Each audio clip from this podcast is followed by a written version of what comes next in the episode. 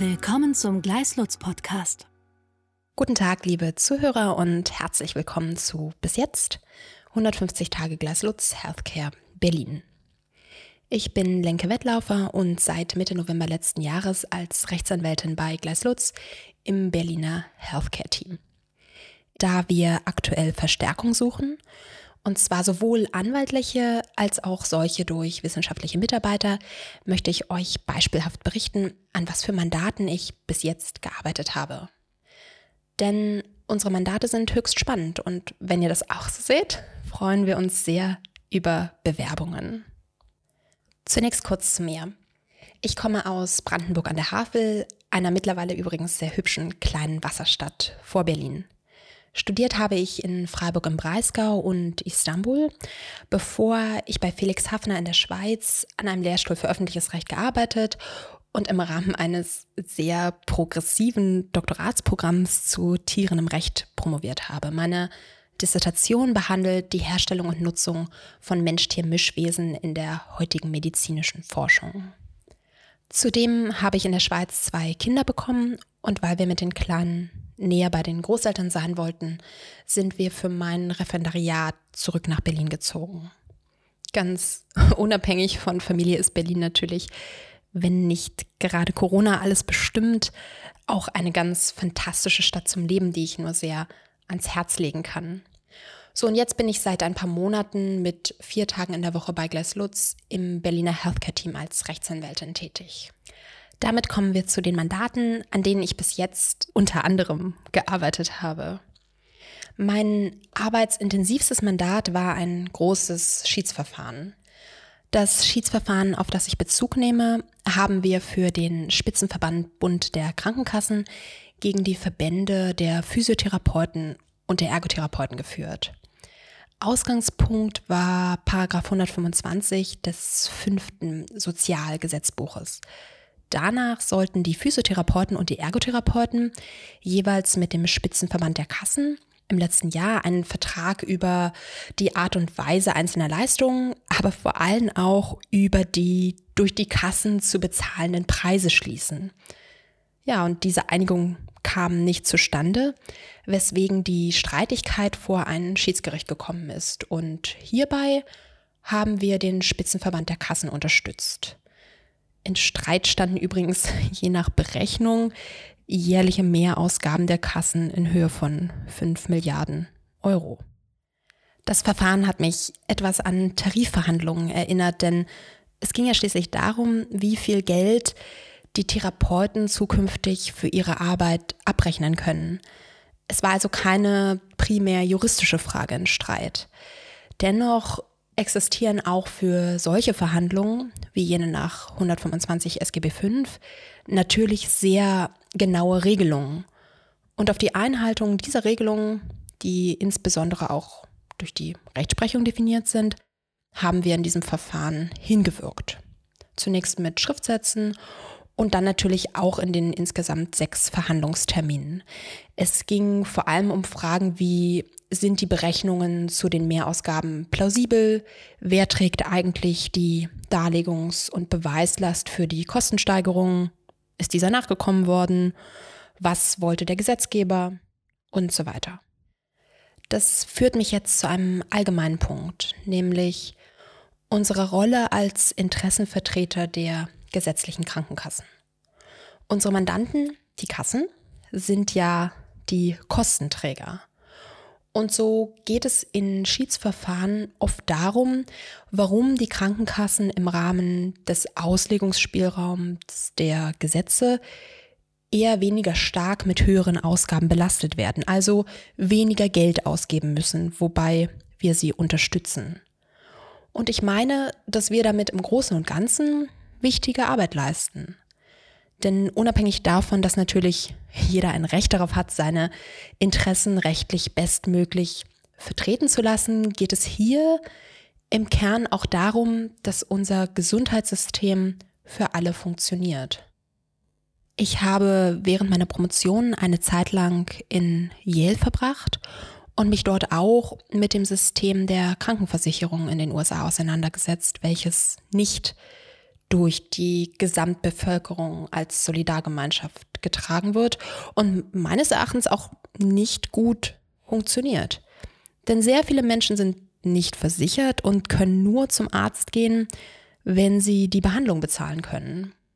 Hier ist das anders, was ich sehr gut finde. Aber auch unser Gesundheitssystem funktioniert natürlich nur, solange es auch finanziert werden kann. Und die Kassen finanzieren ihre Ausgaben aus den Beiträgen der gesetzlich Versicherten. Wenn die Ausgaben der Kassen aber ständig massiv steigen würden, käme es zu steten Beitragserhöhungen und irgendwann wären die Leistungen eben nicht mehr für alle bezahlbar. Damit zu zwei anderen Mandaten, welche den sogenannten Fixkosten-Degressionsabschlag betreffen. Dieser besagt im Grunde, dass nicht für alle Leistungen, welche die Krankenhäuser zusätzlich erbringen dürfen, im gleichen Maße auch zusätzlich Fixkosten entstehen, die dann abgerechnet werden können. Es geht also um Fragen des Krankenhausfinanzierungsrechts. Das ist, wie ich finde, als solches sehr komplex. Denn natürlich funktioniert die Krankenhausfinanzierung nicht einfach über Angebot und Nachfrage, sondern ist vor allem ein politisches Konstrukt. Und daher gibt es auch sehr viele verschiedene Entscheidungsebenen, die bei der Mandatsbearbeitung beachtet werden müssen. So wird die Versorgung der Bevölkerung auf Landesebene mittels Verwaltungsakten geplant. Die Vergütung erfolgt aber durch die Krankenkassen und zwar auf der Grundlage des jährlich zwischen den Kassen und den Krankenhäusern neu ausgehandelten sogenannten Landesbasisfallwerts. Aber da die Krankenhäuser Planungssicherheit brauchen und es um sehr viel Geld geht, wird zusätzlich das sogenannte Erlösbudget errechnet, welches auf der Grundlage der im letzten Jahr erbrachten Leistungen ermittelt wird. Und damit können die Krankenhäuser dann abrechnen. Ja, und auf all diesen Ebenen, die natürlich ineinander übergreifen, existieren detaillierte Regelungen und Ausnahmevorschriften. Hinzu kommt, dass es jedes Jahr mehrmals Gesetzesänderungen gibt. Das macht die Mandatsbearbeitung sehr anspruchsvoll, aber auch notwendigerweise sehr kreativ. Hierzu ist vielleicht zu erwähnen, dass man mit seinen kreativen Ideen auch nicht allein gelassen wird. Grundrichtungen der Argumentation werden immer zusammen mit unserem Partner Reimer Buchner oder unserem Council Enno Burg entwickelt, die sich beide extrem gut im Gesundheitsrecht auskennen. Das ist übrigens, wie ich finde, wirklich wertvoll, denn bei aller Eigenverantwortung, die sehr groß ist, bietet die Gewissheit, dass jemand wie Reimer Buchner oder Enno Burg noch einmal über den Schriftsatz liest, nicht nur enorme Lernmöglichkeiten, sondern auch Sicherheit. Für Enno habe ich zum Beispiel an einem Mandat eines israelischen Herstellers gearbeitet. Dieser hat ein Gerät entwickelt, das von außen an den menschlichen Körper angebracht wird und über spezielle Wirkmechanismen die Entwicklung von Tumoren im Gehirn hemmt. Dieses Gerät wollte der Hersteller auch auf den deutschen Markt bringen und von uns wollte er wissen, wie das am klügsten und schnellsten möglich ist. Die Krux daran war, dass das entwickelte Gerät in keine der bestehenden rechtlichen Kategorien richtig passt. Und insofern zeigt das Mandat gut, womit wir auch regelmäßig zu tun haben, nämlich der Frage, wie Innovationen trotz einer der medizinischen Forschung häufig hinterherhinkenden Gesetzgebung ermöglicht werden können. Übrigens, Stichwort Gesetzgebung, beraten wir auch häufig schon im Entstehungsprozess neuer Regulierungen. Wir erstellen also Gutachten zu Gesetzentwürfen oder unterstützen bei der Ausarbeitung von Stellungnahmen, die unsere Mandanten in den Gesetzgebungsprozess einbringen dürfen.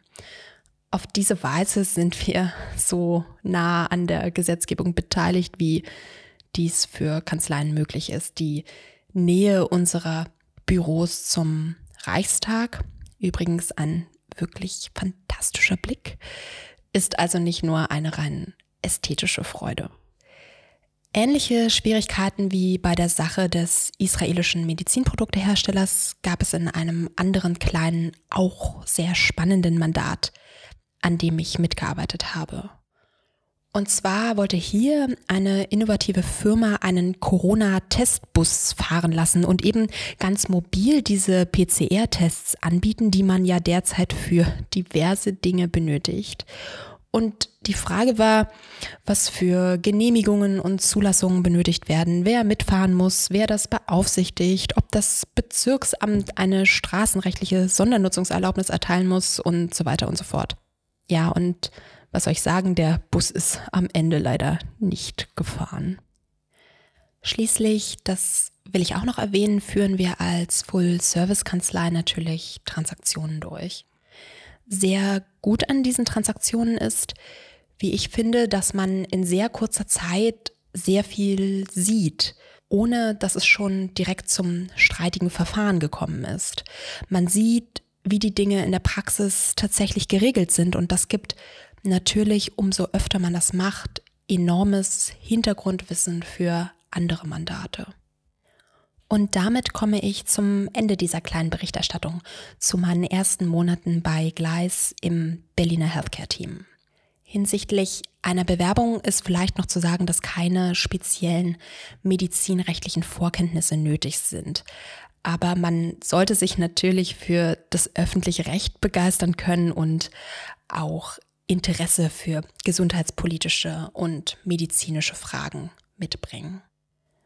Zudem sei abschließend vielleicht erwähnt, dass wir durch Juve als Kanzlei für Gesundheitswesen 2020 ausgezeichnet wurden. Ein sehr offenes Team mit einer tollen Arbeitsatmosphäre sind und es Spaß macht, hier zu arbeiten. Damit vielleicht bis auf bald und vielen Dank fürs Zuhören. Weitere Informationen finden Sie auf gleislutz.com.